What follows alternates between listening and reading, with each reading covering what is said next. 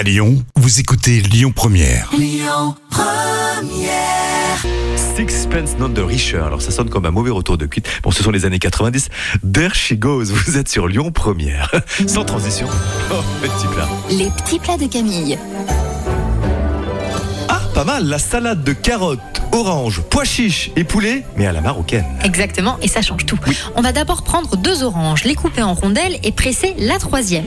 Vous chauffez de l'huile dans une poêle à feu moyen, vous faites dorer les blancs de poulet 3 minutes de chaque côté, on baisse le feu, on ajoute le jus d'orange, du sel et du piment, puis on couvre et on poursuit la cuisson 4 à 5 minutes. Vous laissez le poulet refroidir, puis vous pelez les carottes et vous les émincez.